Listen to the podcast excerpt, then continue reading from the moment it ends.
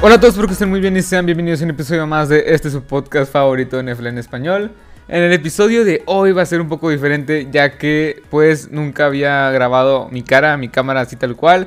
Este, pero espero les guste, espero que les vaya a ser de su agrado.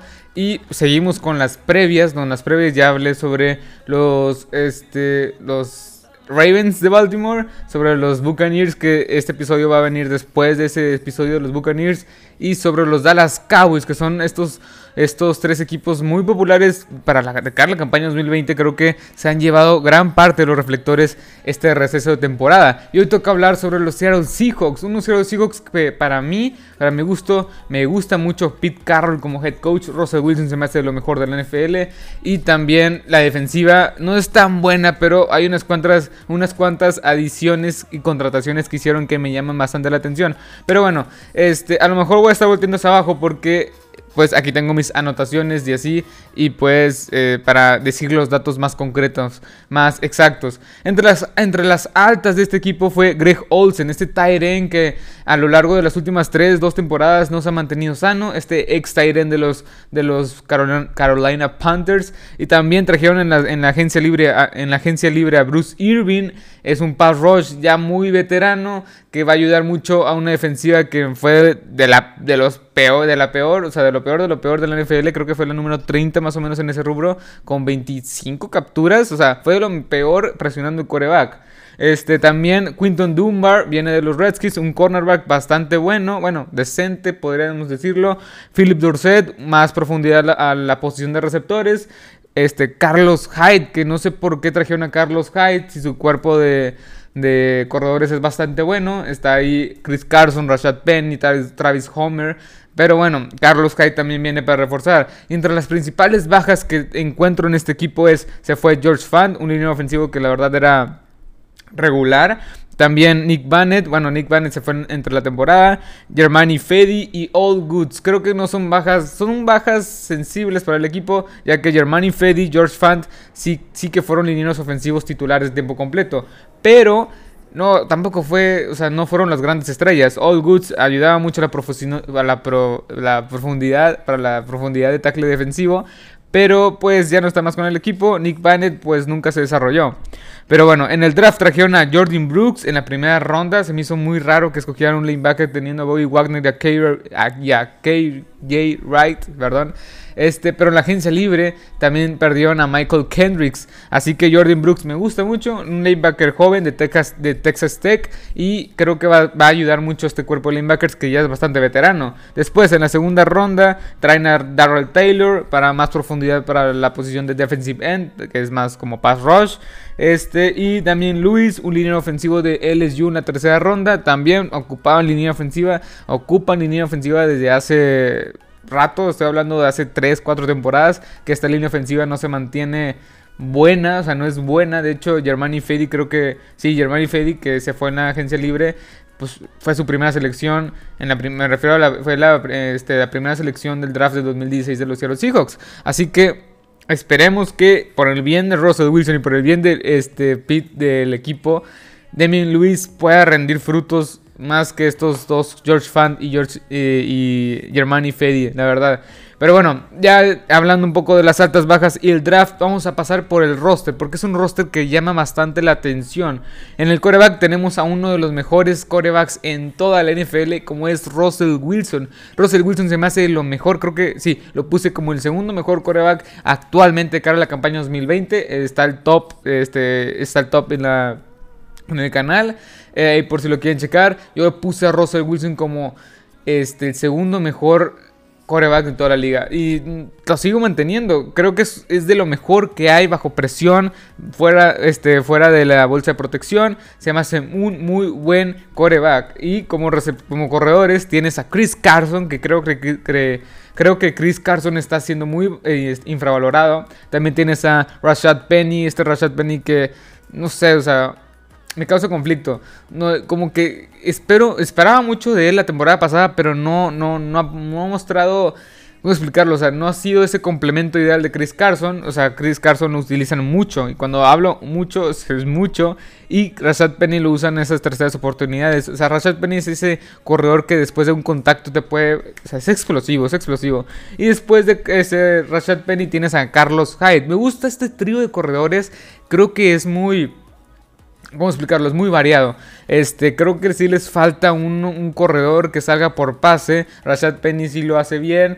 Chris Carson es más por tierra. Aunque me, gusta mucho Chris Carson. Creo que es un jugador muy infravalorado. Carlos Hyde tuvo una muy buena temporada con los Texans de temporada pasada. Este, teniendo su primera temporada de más de mil yardas. Pero este ya es un veterano. 29 años tiene Carlos Hyde. Pero bueno, me gusta este, este trío de corredores. Me agrada bastante. Y ahora vayamos con los wide receivers. Que aquí sí tienen un poco este, profundidad y muy buena. Tienes a Tyler Lockett, que es un muy buen corredor de rutas. Tienes a DK Metcalf, que es, el, es el, este, este, jugador de Old Miss que va a entrar a su segundo año, que te puede ganar esa bola, este, te puede ganar ese pase uno contra uno contra, contra un defensivo. Eh, tienes a Philip Dorset, pero Philip Dorset no es tan elusivo como, para este como no sé o sea es un, jugador que te puede dar profundidad después tienes a David Moore nada más también profundidad me gusta el cuerpo de receptores no es de lo mejor perdieron a Jaron Brown también como wide receiver pero no se me hace de lo mejor, se me hace un cuerpo de receptores bastante decente, bastante bueno, con DK Melcalf y Tyler Lockett creo que puede hacer grandes cosas. Tyler Lockett es claramente el wide receiver número uno de este equipo y me gusta bastante. Después, en los tight ends, creo que aquí sí es una posición que han este, manejado bastante bien a lo, largo de este receso de temporada. Tienes a Greg Olsen, que es un buen ala cerrada. Si fuera las lesiones, es un buen ala cerrada. Se queda en Seattle al menos hasta el 2000, este 2020, porque lo contrataron por una temporada. Este, fuera de las lesiones, creo que pues puede tener una buena temporada. Después, Will Disley, este jugador de Washington que va a entrar a su segundo año. Este Titan es muy joven también. Y Jacob Hollister, este Jacob, Jacob Hollister que tiene 26 años de edad, que lo agarraron entre la, entre la temporada 2000 entre la, sí, la temporada 2019, la temporada pasada lo, agarraron este, porque lo habían cortado los pads y lo agarraron ellos, sirvió muy bien como complemento o este, sirvió muy bien, básicamente. Este, tuvo un buen rol, como un rol, un, rol secundario. Tuvo buenos destellos, pero creo que este trío de alas cerradas me gusta mucho. Will Disley se me hace que va a entrar a su segunda temporada. Estaba teniendo una buena temporada hasta que se lesionó. Greg Olsen, mientras no se lesione, mientras no se lesione, está bien. Y Jacob, Jacob Hollister es bueno para dar profundidad a la posición.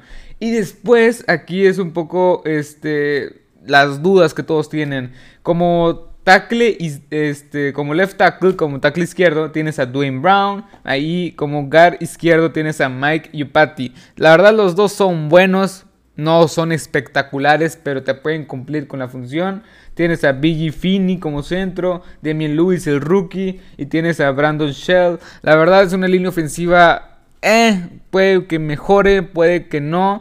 No, no, veo por qué no mejorar con unos jugadores y con una buena base de jugadores o este, en esa línea ofensiva. No sé, o sea, la línea ofensiva me causa muchas dudas. Creo que este va a ser una línea ofensiva que va a ser mala. Creo que va a ser mala. Russell Wilson otra vez va a estar este bajo presión todo el tiempo. Pero es algo curioso porque este equipo es uno de los mejores equipos corriendo el pero no es para nada bueno este, protegiendo su coreback. Yo esperaría una mejoría ligera, quizá, con la llegada del novato de LSU. Pero eh, no, no, sé, no espero muchas cosas, no espero grandes cosas de esta línea ofensiva. Después, vayamos con la defensiva, porque aquí creo que hay buenos nombres. Tienes a Bruce Irving como defensive end, también tienes a LJ Collier que va a entrar a su segundo año. Que la verdad no sé qué pensar de LJ Collier, que lo tomaron en la segunda, primera ronda de la temporada pasada. Eh, no sé, me causa muchos, muchos, mucho conflicto este jugador, ya que no tuvo casi snaps, no tuvo casi participación en la temporada. Pero bueno, Bruce Irwin está ahí, es un jugador que te va a dar 7, 8 capturas. Es un jugador regular, ya veterano, pero puede ser cumplidor. Después en el centro tienes a Pona Ford y a Jaran Reed. Son dos jugadores bastante buenos. Bueno, y a Ryan Reed creo que es uno de los mejores en su posición, al menos un top 15 seguro. Pona Ford es alguien que está aprendiendo todavía, es un jugador joven todavía, pero creo que su principal función va a ser contra el ataque terrestre. Este Jarran Reed es muy bueno presionando el coreback este, como pass rush, como speed rusher. Se me hace uno, un jugador muy bueno. Después del otro lado, defensive end, tienes a Benson Mayowa y a Darrell Taylor tomado también en la segunda ronda. Este rookie. Benson Mayowa que también tuvo una buena temporada con los Raiders, tuvo 7 capturas. Y Darrell Taylor que es el segundo, este, perdón, que eh, fue tomado en la segunda ronda. También se espera grandes cosas de él. Pero no sé, la línea defensiva me causa muchas dudas. Yo, yo, esperaba que Debian Clowney llegara a este equipo, pero no lo hizo y no creo que lo vayan a hacer. El contrato que, el dinero que quiere eh, Debian Clowney es muchísimo a comparación del cap hit que tienen los Seattle Seahawks. Así que no, no, ya no vamos a ver este, a Debian Clowney con este equipo. Sería espectacular verlo con los Seattle Seahawks otra vez. Después, eh, perdón, ahora vayamos con los lanebackers. Bobby Wagner, KJ Wright y Jordan Brooks. Un trío de lanebackers que me encanta. La verdad, este se me hace un muy buen este trío de linebackers. Está KJ Wright, que creo, que KJ Wright es uno de los mejores en su posición, junto con Bobby Wagner, que sin duda es el mejor middle linebacker en toda la NFL. Jordan Brooks va a venir un poco a rejuvenecer ese núcleo de, de linebackers que sí, KJ Wright y, este, y Bobby Wagner ya están cumpliendo los 30 años de edad. Eso no, eso no significa que sean malos, pero hay que traer nuevos jugadores para que pues sí, o sea, hay que traer buenos jugadores, nuevos jugadores del draft para rejuvenecer un poco la posición. Este, después, como corners tienes a Shaquille Griffin. Me gusta Shaquille Griffin, creo que también es un jugador muy infravalorado. Este, que ha cumplido bastante bien. tienes como strong safety tienes a Jamal Adams, que Jamal Adams este, creo que me faltó ponerlo en las altas, pero llegó Jamal Adams este equipo por un alto precio, pero sin duda alguna lo merece. Jamal Adams va a tener un impacto muy significativo en este equipo. Es un jugador muy versátil, muy golpeador, muy bueno. Es ese jugador que te puede cambiar el rumbo de un partido con sus sacks, con sus tacleadas, con los fumbles que puede hacer. No tanto por las, por las intercepciones, porque es un safety híbrido. Creo que es uno de los mejores, es uno de los mejores safety, safeties en toda la NFL, sin duda alguna. Y creo que va a ser una muy buena pareja con Quandre Dix con, como, su, como su free safety, que es Quandre Dix. Quandre Dix que tuvo un buen aire, tuvo un nuevo aire en los Seahawks. También fue este, vía trade la temporada pasada, mitad de temporada llegó Quandre Dix a este equipo. Y sin duda alguna fue una muy buena adición. Me gustó mucho el desenvolvimiento que tuvo Quandre Dix a lo largo de la temporada. Y este, como los, últimos dos cornerbacks, el nickel, cornerback, el nickel cornerback y el otro, el cornerback del otro lado, está, Trey Flowers y Quinton Dunbar, pero Quinton Dunbar no sabemos qué vaya a pasar con sus, con su, este, con su tema legal que robó en una casa, bueno. No sabemos si va a jugar, pero ahí está Trey Flowers. Trey Flowers batalló mucho con las coberturas. Tuvo este, más como unas 70 tacleadas. Tuvo muchas tacleadas, pero principalmente este jugador que va a entrar a su tercer año sí tuvo muchas dificultades. En conclusión, este equipo, mientras esté Russell Wilson y, este Pete Carroll, va a ser competitivo, va a estar ahí año con año.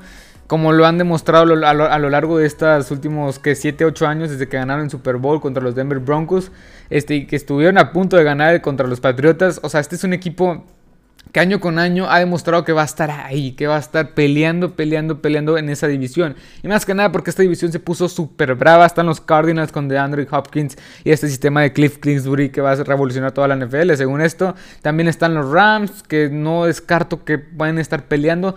Tuvieron un récord de 9-7 y con todas las bajas que tuvieron, baja de juego, baja de jugadores, o sea este, obviamente ahorita los Rams están un poco peor, pero ya los veremos. Y los 49ers, que creo que es el equipo a vencer en esta división.